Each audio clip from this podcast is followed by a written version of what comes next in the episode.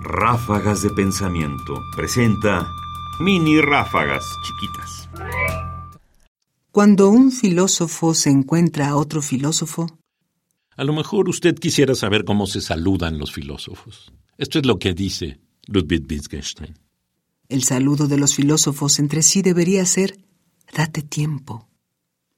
Ludwig Wittgenstein. Observaciones diversas. Cultura y valor. Parágrafo 463 de 1949 en la traducción de Elsa Cecilia Frost. De manera que, cuando nos crucemos en el camino, cuando usted encuentre algún filósofo, solo tiene que decirle una cosa. Date tiempo. Más información en la página ernestopriani.com. Busca el podcast en www.radiopodcast.unam.mx diagonal podcast.